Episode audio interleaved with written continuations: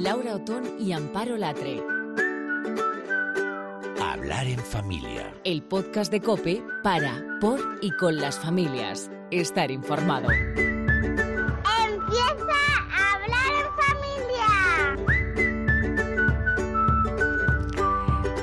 Hola, ¿qué tal? Yo soy Laura Otón. ¿Qué tal? ¿Cómo estás? Soy Amparo Latre y esto es Hablar en Familia. Y muchas veces pensamos que dentro de los problemas que tenemos como madres de familia, pues son difíciles de afrontar, sobre todo porque son nuestros problemas, claro, los que afectan a nuestros hijos y nos distorsionan esa armonía con la que soñamos y, y son los problemas que nos ocupan y nos parecen que son problemas con mayúsculas. Y después de estos años de experiencia, que ya tenemos unos cuantos, podemos decir que la mayoría de las familias no saben lo que es la armonía, Amparo. Yo creo que esto es una mm, utopía inalcanzable porque hay muchos momentos que desafinamos y a veces suena bien y dices, hombre, pues parece que está todo en su sitio y otras y otras no. No sé si te parece esta reflexión, Amparo, muy Yo creo que es, tal cual, tal cual, porque la, la, verdad es que la mayoría de las veces eh, son problemillas, hablamos de problemillas asumibles. Después de un día malo viene otro bueno y entonces respiramos tranquilas. Por no hablar de esas veces en las que nos sentimos fatal porque nos hemos agobiado con algo sin mucha importancia mientras escuchamos auténticos quebraderos de cabeza o nos damos cuenta de que no tiene importancia precisamente escuchando eh, otro tipo de, asuntos. Otras historias. Por ejemplo, nuestra primera invitada a esta mesa de hablar en familia yo creo que no se queja nada. Bueno, por lo que la conozco, se queja donde se tiene que quejar es decir, ha ido a la Asamblea de Madrid para explicar a sus señorías algunas cosas que han pasado por alto cuando amenazan con retirar pues muchos aspectos de la educación especial. Patricia Giral, ¿qué tal? Buenas tardes, bienvenida. Hola, buenas tardes a las dos, muchas gracias. Me alegra mucho volver a verte porque a Patricia la conocimos de una manera casi esporádica a través de, la historia de, su niña y bueno, pues estás ahí en la lucha, estás en, estás en la brecha. Si te parece, empezamos por contar cómo es tu familia esa banda sonora que decíamos nosotros, no sé si que suena bien, en armonía, de repente desafina. Es decir, ¿por qué hoy estás aquí? Cuéntanos, Patricia. Bueno, pues nosotros somos una familia que lo formamos cuatro personas y, somos una familia normal, la verdad. Eh, lo que podríamos decir como especial, como nos suelen decir algunos, es porque un miembro de nuestra familia, Sofía, tiene 12 años y tiene síndrome de Down. Entonces, pues bueno, a partir de ahí, pues puede que sí que es verdad que tengamos que manejarnos en la vida con otro tipo de cintura, podríamos decir, como el resto. Y claro, tú te ríes de nuestros agobios. Me imagino que yo siempre pienso en, vosotros y en, padres y en madres como, como vosotras, pues eso, que, que realmente tienen que pasar por muchas cosas y, y cuando nosotros verbalizamos así nuestros problemas, como decía Amparo, de repente se quedan prácticamente en nada, ¿no? Pues mira, no me río porque intento ayudarles, porque verdaderamente el tener una persona con discapacidad en tu familia te sitúa diariamente y te resetea y, te hace ser mejor persona y sobre todo ver que los problemas muchas veces no son problemas, ¿sabes? Que hay que afrontar la vida, la vida tiene cosas bonitas, tiene cosas que no son tan bonitas, pero que luego al cabo del tiempo pueden cambiar ese color y que efectivamente, pues bueno, pues decir qué tonterías son, ¿no? O sea, todos hay que afrontarlo con, con fuerza y todo para adelante. Eh, me gustaría hablar un poquito de Sofía. Eh, aunque no has venido a hablar especialmente de, Sofía, pero has conseguido con mucho trabajo hacer que la ilusión de Sofía por ser modelo, eh, pues eh, casi se convierta, yo la veo ya como una proyección profesional. No sé si lo ves así o, tampoco te atreves, porque a Sofía le estáis potenciando mucho el, salir en, desfiles, en revistas. Ella tiene, bueno, pues un carisma especial para hacer eso, ¿no? Pues todo empezó como, como un proyecto social, podemos decir, en dar a conocer eh, a las personas con discapacidad, en este caso a las personas con síndrome de Down, que, que la gente se hiciera afable a sus rasgos, a esos rasgos tan característicos que, que, muchas veces les diferencian. ¿no?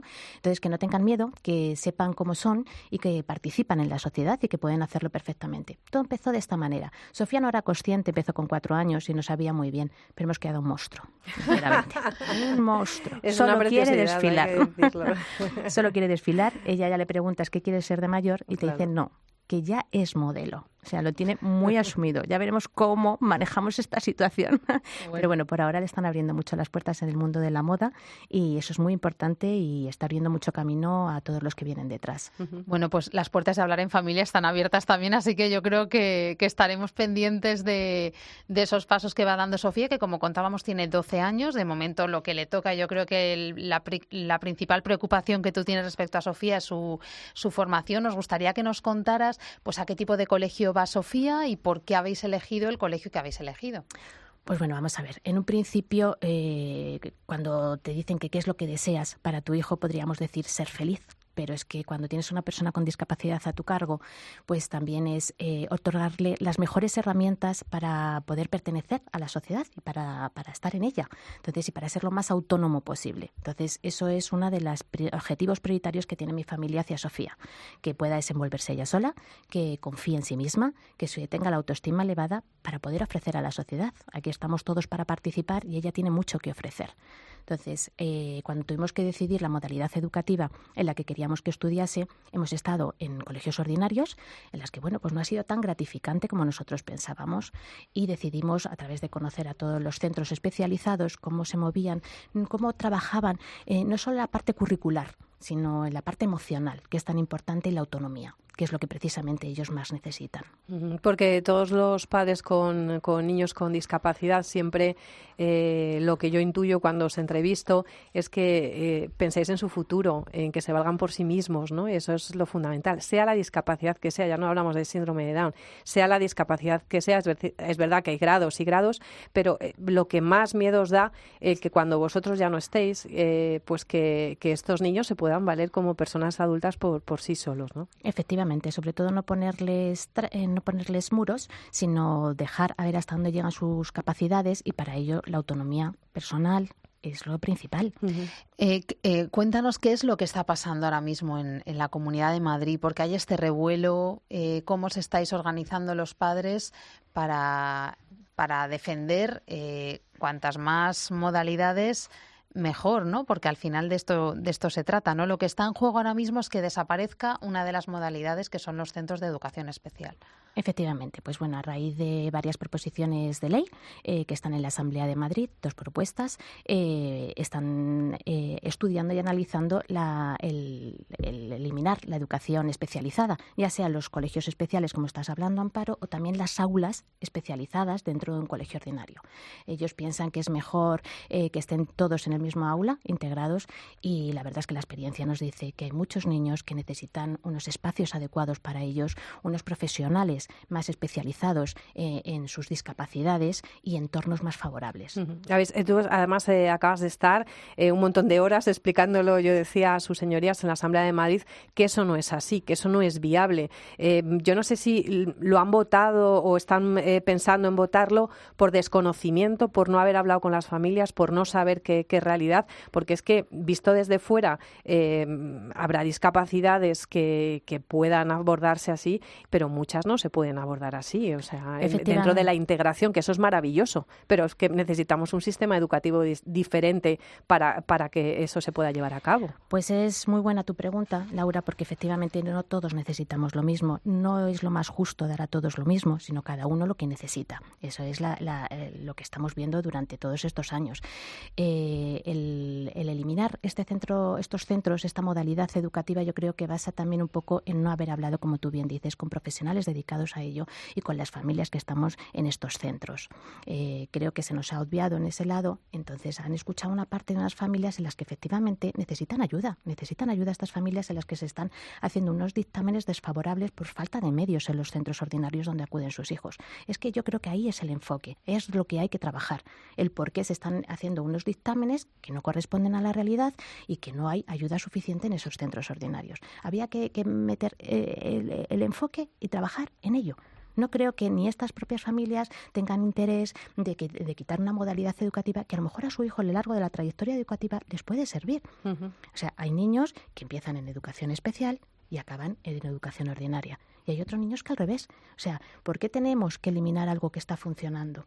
Y luego eh, eh, les fui a acercar a sus señorías, evidentemente, unos modelos educativos en los colegios especializados en los cuales se están abriendo a los colegios ordinarios. Es decir, no están cerrados, no están segregados, sino que estos centros especializados se están abriendo a los ordinarios con, acuerdos de colaboración, de integración, de inclusión, como queramos llamarlo ahora, en la que están en ciertos momentos de, las aulas, están en conjunto. Hay colegios en los que están eh, un colegio ordinario y un colegio especializado y en el, en el, recreo abren puertas y comparten ese momento de ocio. Que eso también es muy importante para que los niños eh, bueno pues puedan eh, normalizar precisamente lo que lo que vosotros decís no a través de, del día a día eh, pues que hay otras realidades no diferentes a las suyas claro a ver, a mí hay una cosa en todo este asunto que me llama muchísimo la atención, porque yo te escucho hablar y veo que me parece que es todo súper lógico, ¿no? Lo que, lo que, estás defendiendo. Sentido común, ¿verdad? Efectivamente.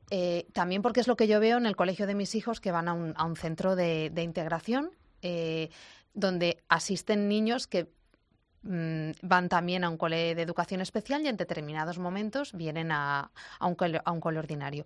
Pero a mí una de las cosas que me llama la atención es que estas, estas propuestas han salido precisamente de padres con eh, con niños que tienen alguna discapacidad. Entonces no entiendo, no entiendo cómo eh, algo que a mí me parece tan lógico, que es que los centros de educación especial tienen un sentido y cubren una necesidad y son eh, la mejor opción para muchos niños, ¿cómo puede haber padres de niños con, con discapacidad que pidan que estos centros no, no existan o que desaparezcan. O sea, no, no, entiendo la, no lo entiendo. Pues yo creo que hay detrás unas trayectorias muy dolorosas en las que verdaderamente han estado luchando como leones para que sus hijos estén en una escuela ordinaria, luchando para que tengan las mejores herramientas y no conciben el porqué. Muchas veces nos centramos simplemente en nuestro hijo y no y nos olvidamos del resto de discapacidades. Yo con todo con todo esto que está pasando este movimiento estoy descubriendo otras realidades y eso las personas que tenemos hijos con discapacidad tenemos que abrirnos también a otra serie de discapacidades. Lo que no podemos permitir es que eh, se intente y se esté hablando en la Asamblea de Madrid que sí, que sí están, sigan existiendo los colegios especiales o especializados para grandes discapacidades. Y eso ya no es segregar. Ahí ya no estamos segregando, porque la palabra segregar se está utilizando en todo momento. Últimamente es con una ligereza tremenda, en la, que, en la cual hay partidos políticos a los que están diciendo que los colegios especiales son segregadores. Ahora, a la hora de que se nos presente un niño con unas necesidades de discapacidad bastante graves, a eso sí ya lo mandamos a un colegio especial. Ah, eso ya no es segregar.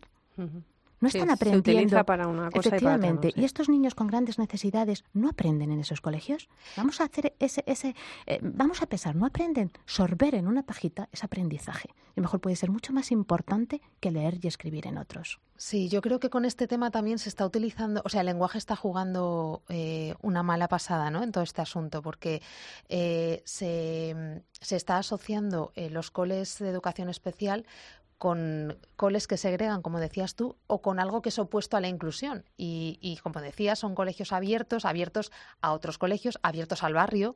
Eh, los niños van al mercado, los eh, no sé, yo veo que son centros que es muy interesante cómo trabajan la inclusión. Entonces, eh, me parece que a veces con el lenguaje se está transmitiendo una imagen que es totalmente distorsionada y que no tiene nada que ver con la realidad que realmente se vive en estos centros. ¿no? Efectivamente, como hemos dicho desde el principio, lo que es, es bueno es otorgar la educación adaptada a cada persona. Entonces, por ejemplo, vamos a poner el ejemplo de mi hija, es mucho más importante que Sofía sepa manejar el euro que vayan una mañana a cualquier centro comercial y que tengan que comprar algo que eh, él previamente los padres le hemos dicho que comprasen pan, les hemos encargado cualquier encarguito, les hemos dado unos euros y tienen que manejar ese dinero. Es mucho más importante eso, el manejo del autobús, del transporte público. O sea, mm, una serie que pasear por la calle, cruzar bien los semáforos. Esos otros niños a lo mejor lo hacen innato y lo aprenden de primeras. Sofía necesita más apoyo. Y es mucho más importante esa parte que la curricular. A lo mejor no necesita multiplicar y a lo mejor necesita que la enseñemos cómo se utiliza una calculadora y para así saber multiplicar. Y para eso hace falta mm, educación especial, lo mires por donde lo mires. Es decir, para ciertas cosas no, pero para eso necesitan un, apoyo mm, e, extra. ¿Cómo se ha quedado esto en, la Asamblea después de haber estado allí? con, qué sensación te viene? ¿Crees que se va a revertir? ¿Crees que esto va a quedar al final en nada? ¿Cómo, cómo va a ser? Pues Laura, me voy muy positiva porque estuvieron muy receptivos. Creo que, el mensaje les pudo calar, luego ya sabemos cómo es la política, pero me voy en estado positivo porque sé que sus señorías van a recapacitar. Yo creo que les abrimos eh, un mundo que, desconocían, una parte, entonces también hemos recibido visitas a, centros especializados y yo creo que, les ha abierto. O sea, yo espero, espero, espero que la política sea sensible, que, sepa actuar con cabeza y que no se centren en que si hay que rectificar, se rectifica. Y eso los ciudadanos lo vamos a valorar muchísimo, los políticos. Pues es que además, eh, yo, mm, o sea, podríamos estar hablando muchísimo, pero, pero eh, los padres que han pasado eh, por las escuelas públicas donde sus hijos han tenido pequeños problemas comparados con discapacidad para ser atendidos, no había recursos. Entonces, ¿cómo se le va? Es decir, ¿qué recursos hay? ¿De qué recursos disponemos realmente para atender a estas personas con no gran discapacidad, pero sí con mayor discapacidad. O sea, es que eso es de lógica. Si es que no hay recursos para un niño que tiene dislexia, para un niño que tiene TDAH, para un niño que tiene eh, pequeños inconvenientes. O sea, si es que no los hay, si no los pueden sacar porque no hay medios, ¿cómo van a trabajar con estos chavales? Efectivamente, ese es como hemos dicho, ahí está el punto. Hay que estudiar, hay que ver cómo dotar a todos los centros públicos, dotarlos de las herramientas necesarias para atender a todo tipo de niños, a todo tipo. Y cuando ya esté todo establecido, empezaremos a hablar todos. Hay que una tarea muy grande. Eh, yo no quiero que te marches eh, sin preguntarte, porque hace también un par de semanas hablábamos de un episodio tremendo de una niña en una, eh, en, una, lo diré, en, un, en una urbanización donde no dejaban que se bañase en la piscina ni cogiese el, el, ascensor, querían regular, pues para impedir que con 16 años pudiera, siendo autónoma, pudiera, bueno, pues bajar y disfrutar de, la piscina sola. ¿Cómo, ¿Cómo se vive esto cuando te encuentras con, estas, con este rechazo social? Porque se está luchando tanto, se está trabajando tanto y de repente la sociedad, de manera más, mm, no sé cómo decirlo y no lo voy a decir, eh, pues te pega un bofetón así, ¿no? De, esta manera, tanto trabajo. Pues yo creo que Laura ya estamos acostumbrados, sacamos nuestras uñas, verdaderamente eh, dijeron discapacidad, o sea, cualquier persona, aunque fuese discapacidad física, que vaya en una silla de ruedas, no puede bajar sola a la piscina, no puede subir un ascensor, vamos a empezar a hablar bien, vamos a, empezar a conocer la discapacidad verdadera, la física, la psíquica, la sensorial, la cognitiva, todas, por favor. Vamos a, enterarnos bien y este tipo de trabas no las podemos poner los propios vecinos, que tenemos que vivir en comunidad. Pero yo creo que se ha arreglado todo, que han sido coherentes. Espero que haya sido no por el revuelo mediático, sino porque verdaderamente hayan entendido. Pues no sé yo qué decirte. y se ha avanzado, a pensar en positivo. Se ha avanzado mucho, ¿eh? Yo creo que que se ha avanzado mucho. Si echamos la vista atrás, yo creo, que no podemos perder la perspectiva por episodios como este. Yo creo que no. Yo, mm, por ejemplo, en mi comunidad puedo estar muy agradecida y ahora es cuando lloro, Amparo, por todos mis vecinos, cómo acogen a Sofía, cómo esas niñas que, que, han nacido cuando ya Sofía existía y la ven con total normalidad y es invitada a cualquier acto y es, es em, bueno, pues que le dan todo tipo de facilidades para incluirse en el grupo, cuando es ella muchas veces Sofía la que no llega y es la que se aparta y ellas le tienden la mano y siguen otra vez apoyándola. Pues con eso nos quedamos, yo creo que es lo más importante, la gente buena que ayuda al resto de la gente buena que necesita un poco más de ayuda. Patricia Giral, muchísimas gracias por estar aquí. Eh, puedes venir cuando quieras, esta es tu familia. ¿eh? Me siento como en casa de verdad. Muchísimas gracias a las dos, sois estupendas. A ti. Y quiéreme como te quiero, es decir, más que a mí mismo, pero quiérete primero y será fuerte el idilio no me busques en la luna ni en el espacio infinito, que volando a ras de suelo me encontrarás aquí mismo. Y para que quede claro, por si algunos no lo entienden, eruditos y entendidos, que mi acento es mi ADN, que no es ninguna bandera, que es una canción de cuna que mi madre me cantaba bajo la luz de la luna.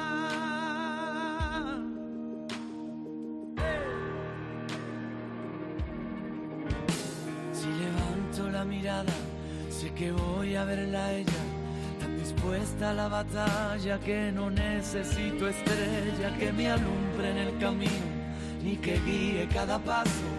Lo único que necesito es este amor desesperado. Soy de los que nunca creen, de los que apuestan por otros. A veces me cuesta ver, me cierro mi propio cerrojo, aprendiendo con más hambre de los logros y fracasos Todavía veo al niño por los charcos reflejar. Y quiéreme como te quiero, es decir, más que a mí mismo, pero quiérete primero y será fuerte el idilio. No me busques en la luna ni en el espacio infinito, que volando a ras de suelo me encontrarás aquí mismo.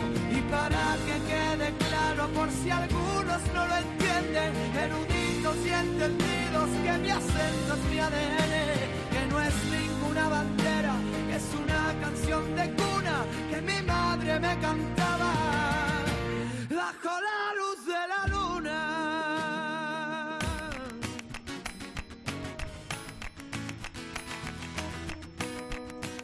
Laura Otón y Amparo Latre. Hablar en familia. Cope, estar informado. Amparo, siempre estamos diciendo que la digitalización ha llegado a nuestras casas y como padres que tenemos que controlar que ese consumo sea racional, porque claro, ya consumen también pantallas en el, en el colegio, porque muchos colegios las han incorporado ya. En la última feria Simo Educación era increíble ver la cantidad de herramientas que hay para que esta educación del presente ya esté casi, no sé, ciencia ficción, pero no, está de la mano de la innovación.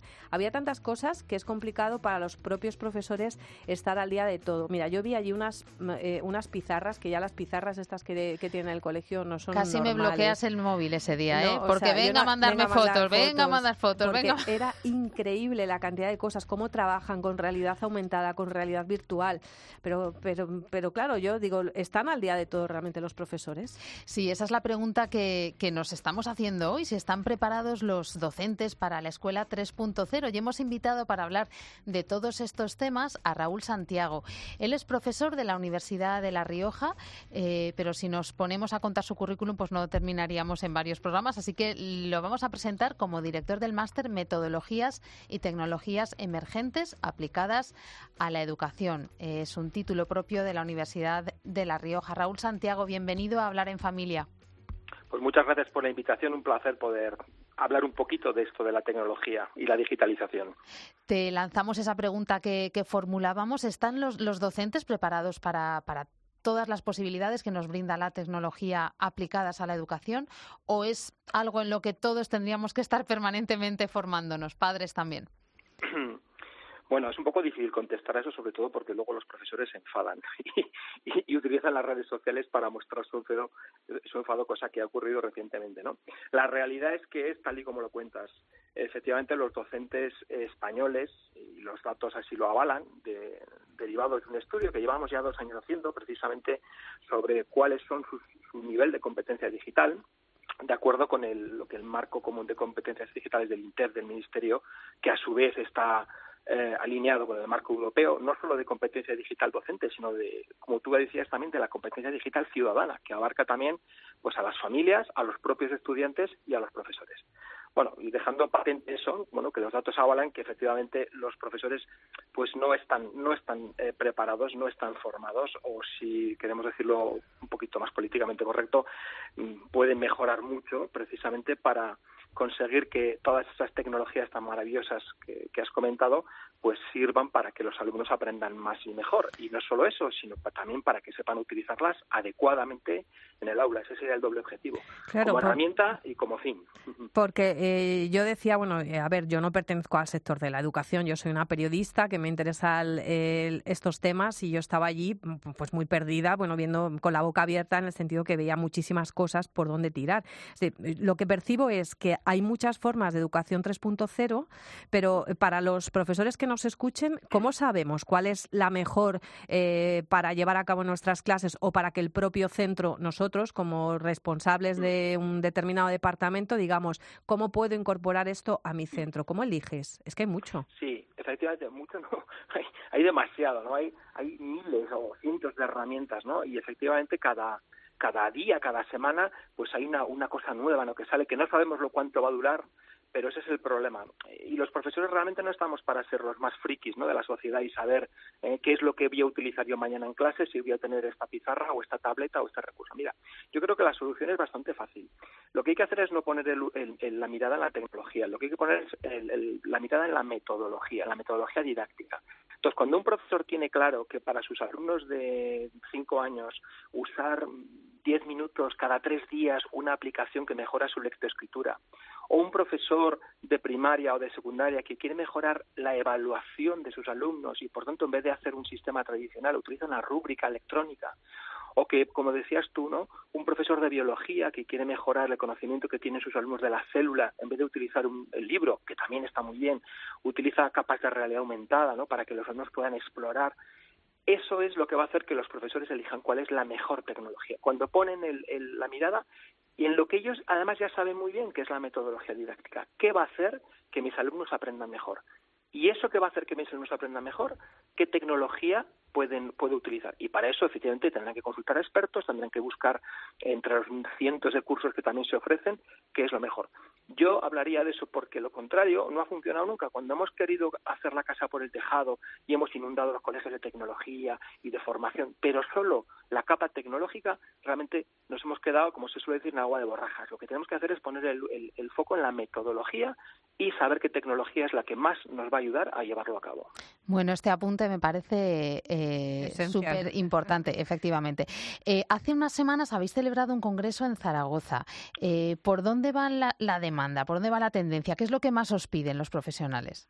Pues mira, sí, el congreso en concreto era precisamente apuntando en esta línea ¿no? que acabamos de, de, mencionar. ¿no?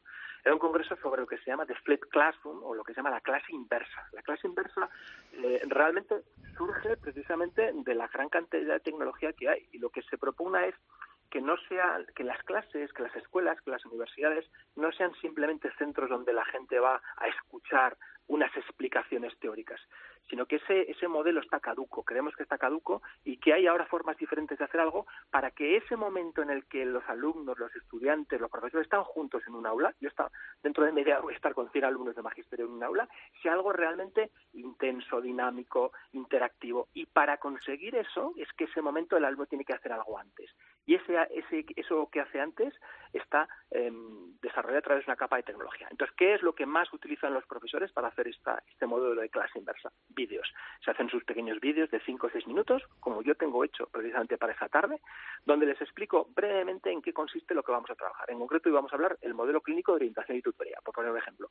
Bueno, pues yo les he hecho una explicación con un vídeo que no va a competir ni en los Oscars ni en los, ni en los Goya, no quiero que compita.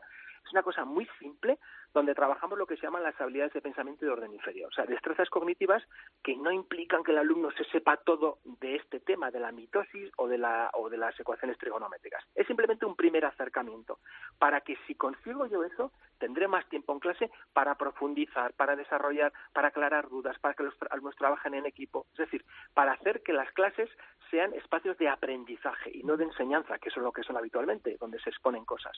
Entonces, vídeo, el tema de cuestionarios y, y, test de conceptos electrónicos, realidad aumentada, líneas de tiempo, es lo que más utilizan los profesores que hacen esto de la clase inversa. Uh -huh. Y realmente la tecnología no es tan complicada. Lo, lo que importa es hacer un buen vídeo, como te decía, de cinco minutos o de diez minutos, donde se explique cuáles son los principios y lo que se va a buscar para que el aprovechamiento del tiempo de clase sea el máximo. Ese es el objetivo. Claro, yo me pongo ahora en el puesto de eh, Laura Otón, que va a la universidad a dar una clase, por ejemplo, sobre reportaje, ¿no? Que, que, es, claro. que es lo que hago. Yo tengo que preparar un vídeo antes, es decir, eh, o sea, me estoy poniendo en clave profesor, es decir, sí, tú sí, le estás sí, pidiendo al profesor que salga de su zona de confort, porque claro, Exacto. Laura Otón tiene muchísima documentación teórica sobre lo que es el reportaje en radio y puede darlo mmm, sin ningún problema, pero es que Laura Otón se tiene que hacer un vídeo. Me estás pidiendo que yo me haga un vídeo antes, que salga de mi zona de la que estoy mm, divinamente, muy, pero muy, ¿qué me estás contando? sí, porque tú estás muy a gusto, pero la pregunta es, ¿tus estudiantes están contentos? Cuando tú vas a clase y les explicas, y tú seguramente serás una, serías una excelente docente, ¿no? Cosas que seguramente ellos van a poder ver en un vídeo o van a poder leer en una página web. Claro. Es decir, los alumnos es lo que te, los millennials, yo tengo un, un chaval que ha empezado este año primero de telecomunicaciones en inglés. Y él me dice ya cada vez más, dice, es que lo que hemos hecho en una clase, que es muy instrumental, ya me lo mira yo en un vídeo. Entonces puede que se lo sepa antes de ir a clase. Claro. O puede que cuando, como en clase está desatento, porque dice, bueno, ya llegaré a casa y me veré el vídeo donde lo explican, que tiene 5 millones de visitas y lo puedo rebobinar 700 veces. Entonces, efectivamente, tampoco, tampoco tiene por qué ser necesariamente un vídeo. Volviendo de nuevo al tema de la actualización tecnológica. Y hay herramientas que permiten hacer cosas como vídeo, pero en texto, lo que se llaman textos interactivos enriquecidos. Es decir, no sea solo leer, que está muy bien, sino que al leer un pequeño párrafo, luego salte un pequeño cuestionario para comprobar cuánto has comprendido de ese texto. Luego un vídeo que incluso el profesor se puede grabar con cualquier herramienta como Zoom, donde en un minuto le haces una pequeña explicación de lo que ha leído. Es decir, no es solo la lectura, es una lectura multimedia enriquecida. Como en el vídeo, puede ser un vídeo interactivo y fíjate que el profesor sabe, no, no solo pone el vídeo, sino sabe quién ha visto el vídeo y de las preguntas que ha insertado dentro del vídeo, sabe cuántos han contestado bien y cuántos han contestado mal. Se has puesto seis preguntas sobre el, sobre el tema del reportaje, tú decías. Yo sé que en la pregunta cuatro han fallado todos. ¿Qué voy a hacer en clase? Lo primero, en el minuto número uno, explicar la cuestión número cuatro porque no ha quedado clara. Y voy a dejar lo otro para el final. Es decir, mm. esto me permite conseguir mucha más interacción con los alumnos y con, su, con, el conocimiento que ellos adquieren, cosa que no se puede hacer en una clase expositiva simplemente. Sí, es verdad que, sí, que cambia, cambia completamente. Yo lo que ahora, fuera de broma, entro con una gamificación, con un juego, y entonces les pongo un poco a prueba. Y es verdad que, claro, ellos esperan que les sueltes la charla, ¿no? En un primer momento. y entonces entras con un juego y ves en qué nivel están, además qué es lo que saben, qué es lo que no saben, se lo toman. No sé, sí que es verdad que es una manera eh, de enganchar. Yo creo que no estoy al nivel que tú estás explicando, ni, ni muchísimo menos, pero sí que es verdad que ya hay muchos profesores que se están dando cuenta que en esta necesidad de la economía de la atención, como estamos tan, tan impactados por tanta información, pues chavales, claro, estamos hablando también de gente tú estás hablando de universidad, pero entiendo que esto se puede llevar a la práctica con niños muy pequeños. Eh. Efectivamente. Hombre, luego hay que, por supuesto, hay que tener en cuenta y hay que ser prudentes y conscientes de que los niños de 3, 4 y 5 no deben estar expuestos a pantallas. Por eso también hay, hay, incluso fuera del colegio, ¿no? Entonces, mm, hay muchos profesores que dicen, yo no quiero ni que mis niños hagan tareas, ni que mis niños vean más pantallas de las que ya ven. Entonces, se aplica este modelo de la clase inversa dentro de la propia clase y se hacen grupos de trabajo. Cinco están con tabletas viendo un vídeo, cinco están trabajando con un profesor y otros cinco están haciendo un trabajo manual y van rotando en la clase haciendo esas diferentes tareas. Esto es lo que se llama, el modelo se llamaba, como te he dicho antes, Flip Classroom, esto sería Flip in the Classroom. Entonces se van haciendo diversas actividades de rotación, trabajando las distintas destrezas y muchos profesores comentan que eso lo que les posibilita es tener mucho más tiempo para atender a la diversidad. Dicen, es que este alumno que antes en una clase expositiva le podía atender una vez, ahora le atiendo 12 veces, porque ese otro alumno ya va a su aire solo y va avanzando más a través de lecturas o ayudando a sus compañeros. Es decir, son modelos, de luego, mucho más acordes con lo que nos encontramos en las clases, que es diversidad absoluta, ¿no? De alumnos, de conocimientos, de percepción, de motivación. Y esto da respuesta, tanto a la tecnología bien llevada como estos nuevos modelos pedagógicos dan respuesta a todo esto. Yo veo dos cosas, Laura, Raúl. Eh, por una parte, que el tema de la, de la formación del profesorado en esta línea, o sea, a los profes se les exige muchísimo. Yo, mm, los que yo conozco y los que, los que tengo más cerca, veo que tienen muchísima carga, que para pedir que se formen en algo, pues habría que, darles como más tiempo, ¿no? Liberarles de algo, porque realmente ser maestro de primaria, por ejemplo, o de, o de secundario hoy en día, suponen muchas más horas que las que, las que están en, en el colegio, ¿no? Entonces, eso por un lado. Y luego, por otra parte, Raúl, yo veo que toda esta innovación tiene un impacto en casa también. Y de esto no se habla. Pero es verdad que... Con los niños pequeños, claro, sí, sí. Con niños pequeños hasta de sexto de primaria, por ejemplo. Entonces, eh, hay que tener en cuenta cómo, se, cómo repercute en un hogar esas decisiones que se toman en el colegio porque a los padres no nos pregunta nadie y muchas veces tampoco estamos preparados o tampoco tenemos tres ordenadores en casa con impresora que funcionen perfectamente para que nuestros hijos hagan eh, simultáneamente eh, esto que se pide desde el, desde el colegio. ¿no? Entonces, me parece que es un aspecto a tener en cuenta porque eh, esta innovación tecnológica tiene un impacto en casa. Mm. Ya no es como antes que venían nuestros niños con una redacción para hacer, unas operaciones para las que no necesitan nada. Ahora hay que tener mucha tecnología muy a punto en mm. casa y, y entonces esto hay que tenerlo en cuenta también sin duda, vamos, has dado en, los dos aspectos clave, ¿no? Por parte de los docentes, tú has apuntado muy bien que es la falta de tiempo. Si ya no es un tema de formación y de recursos, que normalmente ya los hay más o menos, los hay, es un tema de tiempo, ¿no? Todos los profesores están sobrecargados de burocracia, de papeleos, de pruebas PISA, de pruebas de la comunidad, mil cosas, ¿no? Que, los, que, se los comen el día a día, ¿no? El planteamiento que yo creo que había que hacerse es precisamente qué cosas de esas son realmente necesarias y cómo conseguir que los profesores pongan el punto de mira en lo que nos interesa a todas las familias, a, a, la comunidad y a la sociedad, ¿no? que es el aprendizaje, la mejora de la calidad del aprendizaje. Entonces, en ese sentido, yo creo que pues habría que determinar cuáles son las prioridades. Y por otro lado, has apuntado muy bien el tema de, las tecnologías en las casas. ¿no? Entonces, un colegio, yo lo he visto, he visitado muchos colegios que hacen estos programas de innovación y habría que determinar en primer lugar si los padres y las familias mm, tienen esos recursos. ¿no? Y en función de lo que haya, pues se pueden arbitrar sistemas complementarios, porque normalmente los colegios sí que, sí que están dotados ¿no? de, esos, de esos recursos. Entonces, no se puede lanzar un proyecto de innovación eh, porque hay mucho en juego. Entonces, bueno, pues tenemos que determinar efectivamente qué, qué, familias tienen eh, y tampoco sembrar, tampoco hay discordancias ni desigualdades dentro de la propia escuela, ¿no? Qué familias tienen, qué familias no tienen recursos de una manera, pues eso, eh, prudente y en función de lo que haya, habilitar proyectos que se pueden desarrollar perfectamente dentro del propio espacio de la escuela. Bueno, Raúl, la verdad que yo creo que estamos en el camino, pero todavía nos queda mucho por, por eh, conjugar, ¿no? Em, para que todo esto que, que lo veis claro con, con, este proyecto como de Flipped Learning, que es, que es tu proyecto, que es un libro, que es un portal en Internet, que es un proyecto internacional, que invitamos a la gente que le eche un vistazo y que, descubra todo eso que dices, pero, pero que todavía queda mucho, mucho camino por hacer. Y lo importante es que por lo menos estáis formando a profesores con esta visión, que eso también es lo, interesante. Sí, ese es el objetivo, ¿no? que, que entre todos consigamos pues una mejor educación al alcance de todos y bueno, pues que nuestros alumnos de ahora sean los profesionales del futuro y solucionen muchos de los problemas que nuestra generación ha creado. Y, que los padres estemos muchísimo más preparados, claro que sí. Raúl Santiago, pues muchísimas gracias. Es director del Máster Metodologías y Tecnologías Emergentes aplicadas a la educación. Está detrás también en la Universidad de La Rioja y está también detrás de ese proyecto de Flipped Learning aquí en España. Muchísimas gracias por acompañarnos. Ya te llamaremos más veces aquí a hablar en familia. Muchas gracias a vosotros por hacerse cuenta de esto. Un saludo volando por toda la tierra. Hoy sus alas bailan en el cielo junto a las estrellas.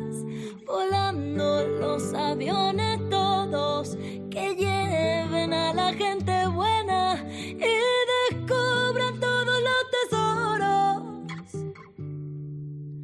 Volando todo el mundo entero, volando por toda la tierra.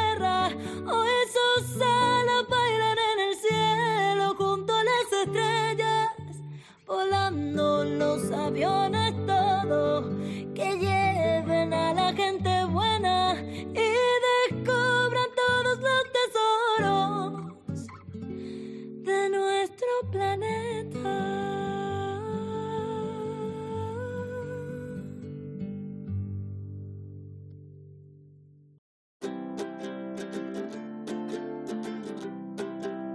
Laura Otón y Amparo Latre. Hablar en familia.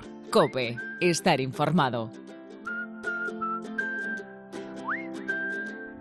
Según vamos abordando eh, temas, Amparo, la verdad que, eh, que es tremendo. Eh, tú decías, los profesores están cargados, los padres están cargados. Es que esto es muy difícil, lo que nos contaba Patricia. Tú fíjate qué cantidad de cosas. Porque claro, ¿dónde dan el carnet de madre? ¿Dónde dan el carnet de padre? Un diploma, ¿eh? Como yo digo, por... A los Reyes Magos. bueno, pues desengañémonos. Esto es como conducir un avión. A veces va como la seda hasta que se te acaba el combustible o pillas turbulencias. Es decir, que en esto de ser padre o ser madre pues nunca se sabe. Y como nos hemos propuesto, ya lo sabes, encontrar modelos de paternidad, pues imagínate cómo nos pusimos, Laura y yo, de contentas al encontrar un libro con el título El padre del año. Vamos, que abrimos las, dos los ojos como platos. Es el qué, es? ¿Qué es esto? ¿Qué es esto? Lo queremos, lo queremos. Es el libro que ha escrito Diego Mir. Hoy está con nosotros y le damos la bienvenida. Diego, bienvenido a Hablar en Familia. Hola, ¿qué tal? ¿Cómo estáis? Hay que decir que Diego es ilustrador y diseñador gráfico que ha trabajado para The New York Times, The Wall Street Journal, para El País, para El Mundo y de repente te viene, no sé si el título más importante. Mm, Diego, te conviertes en padre. Sí, efectivamente, sí. Es, es la, el título y la aventura yo creo que más, más, eh, más grande que, que, voy a vivir nunca. Eh, no sé si te apetece contarnos cómo se llama el peque que te dio el carne de padre, cómo fueron los primeros momentos.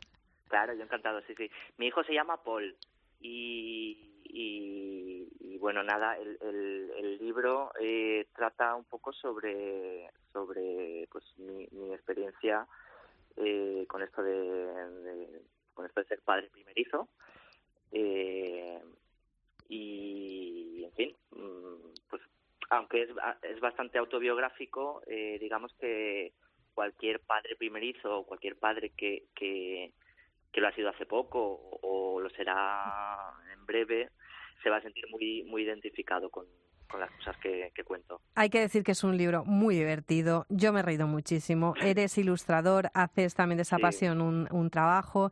Eh, pero, pero, ¿cómo surge la idea esta de, de, quitar hierro a la paternidad? Es decir, ¿de verdad estabas tan perdido como cuentas aquí en, en el libro?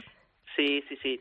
ocurren, ocurren dos cosas. Eh, por un lado, eh, realmente en cuanto a, literatura, o sea, lo relacionado con la crianza, existe mucha literatura, eh, digamos, dirigida a las mamás o, dirigida al concepto familia en general.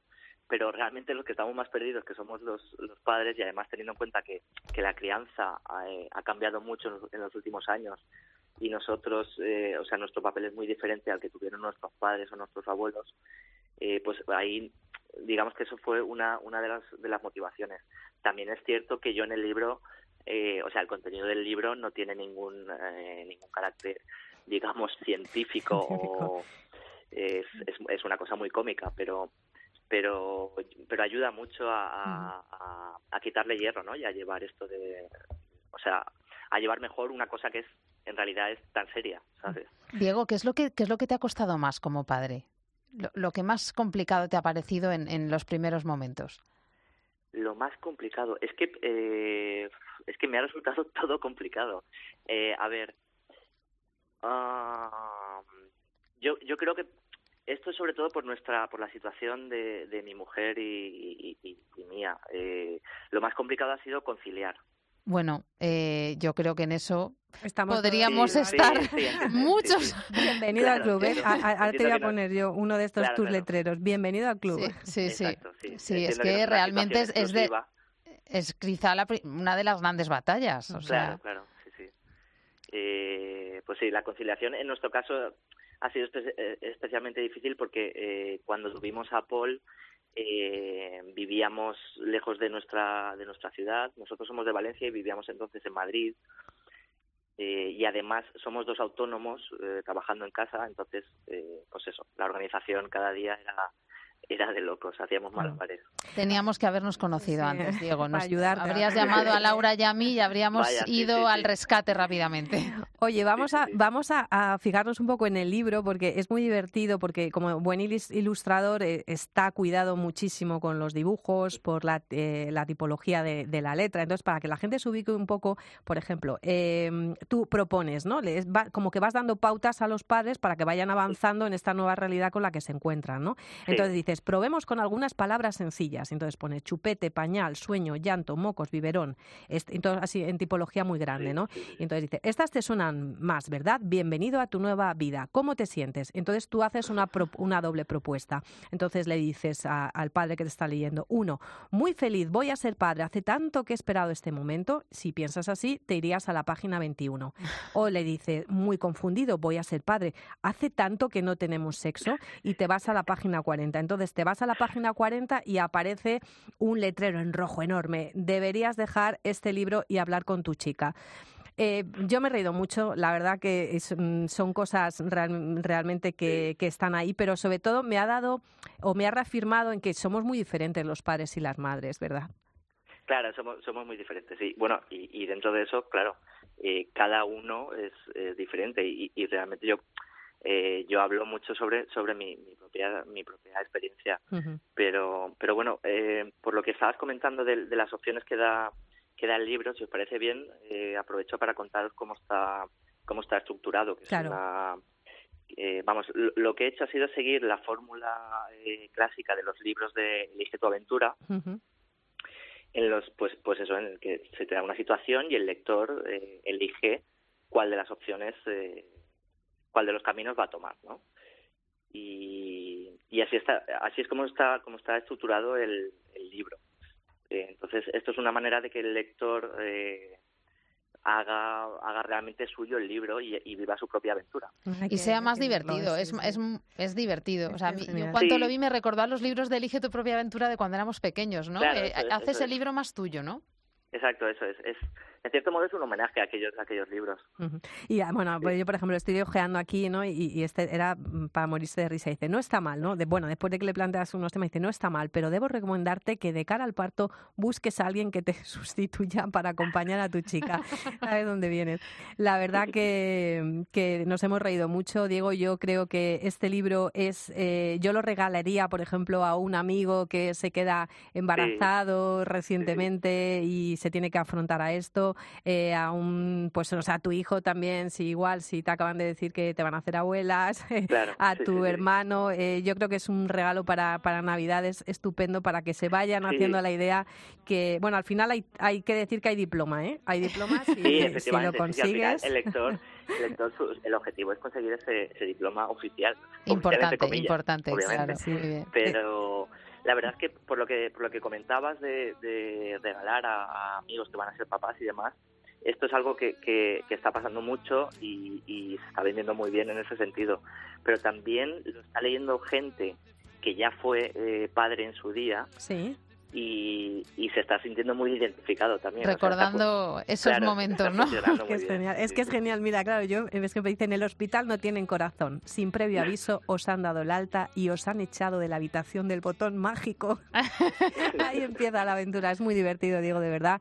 Así que muchísimas gracias por, por esto, por, por además enfocarlo con estas ilustraciones que nos encantan. Y ahora estás trabajando en algo, estás haciendo, estás haciendo algo más o estás más enfocado en la parte informativa, no sé. No, no, actualmente te, refieres a, nivel de, autor del libro. A nivel profesional. hay una segunda parte. la, segunda parte, eh, la segunda parte conllevaría tener un, segundo, un segundo hijo. Pues nada, ya está. venga. Eh, y, en, eso, una de las, de las, eh, de las cosas que uno aprende, de las primeras cosas que uno aprende en esto de, de, de, procrear, es que realmente eh, la, la decisión de los padres es, es casi lo de menos. en, ese sentido, eh, la sartén, o sea, vosotros tenéis eh, la sartén por el mango. Pero, pero, vamos. ya sabes que el cariño hace mucho también, ¿eh? Sí, eso por supuesto. Sí, sí, bien, o sea, somos duras, pero bueno. No tanto como lo parece. ya y poco más. Ya verás cómo eso te va a dar mucho juego para el segundo, la segunda parte del Padre del Año. Así se llama el libro de Diego Mir, que hoy ha estado aquí en Hablar en Familia, de Editorial Plan B. Muchísimas gracias, Diego. Y nada, seguimos hablando en familia contigo, ¿eh? Cuando quieras. Venga, gracias, un abrazo. Chao, chao. Your love defends me. Your love defends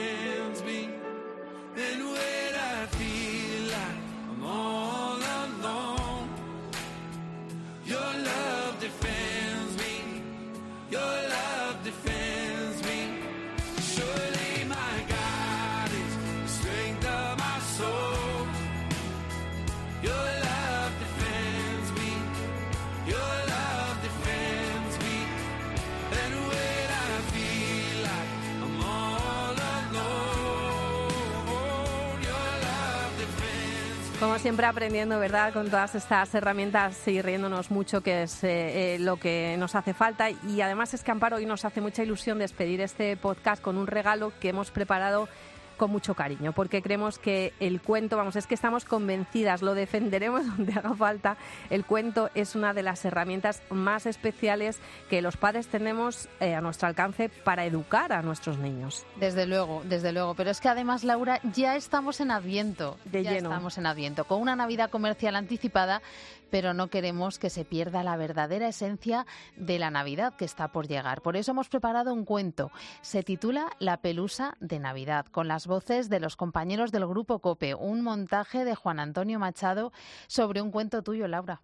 Pues sí, yo me he dado cuenta que como ya no se dejan contar cuentos, Amparo, en mi casa ya son muy mayores, el otro día hacía la reflexión yo en, Instagram, pero a mí me siguen saliendo historias. Te has quitado la espinita. A mí me sigue, claro, yo cuando voy, mm, ya es que no quieren, lógicamente, son adolescentes que están un poco como, déjame, déjame, ¿no? Bueno, pues yo le tengo que dar salida por algún lado y me lo he pasado muy bien escribiéndolo y luego viendo este maravilloso resultado sonoro, yo creo que esto no va a ser la última vez. Eso espero. Hola, soy Pelusa. Sí, como lo oyes. Una pelusa de esas de casa de toda la vida. Pero ahora es cuando ha empezado el adviento. Ahora es cuando podemos empezar a sacar los adornos. Bien, bien, bien, ya podemos ponerlo todo. Y ahí empieza la fiesta. Sacar el árbol, el Belén con su serrín. ¡Ay! ¡Qué alegría más grande! Sí, estamos bonitos y brillantes como cada año. No podemos decir lo mismo de ti. Quedas asco solo con mirarte. ¡Ahí te quedas, volangreída! ¡Uf! ¡Vaya pinta tiene ese roscón! ¡Uf! Mm, Voy a ver. Mm, ¿Cómo huele? Repugnante pelusa. Ni te acerques. ¡Eh, tú! Montón de... montón de lo que sea. Mi señor Herodes está buscando un niño que será proclamado rey. Yo, yo, yo, yo no he visto nada, señor soldado. La verdad es que nunca pensé que una pelusa daría tanto juego. No sé qué pensar. A ver, pon al niño Jesús encima, a ver qué pasa. sí, que queda guay. Pues sí, a mí también me convence. No me lo puedo creer. Estoy sosteniendo al niño. Yo, que doy asco, que no sirvo para nada, que molesto porque ensucio. Dios elige muy bien, pero que muy bien.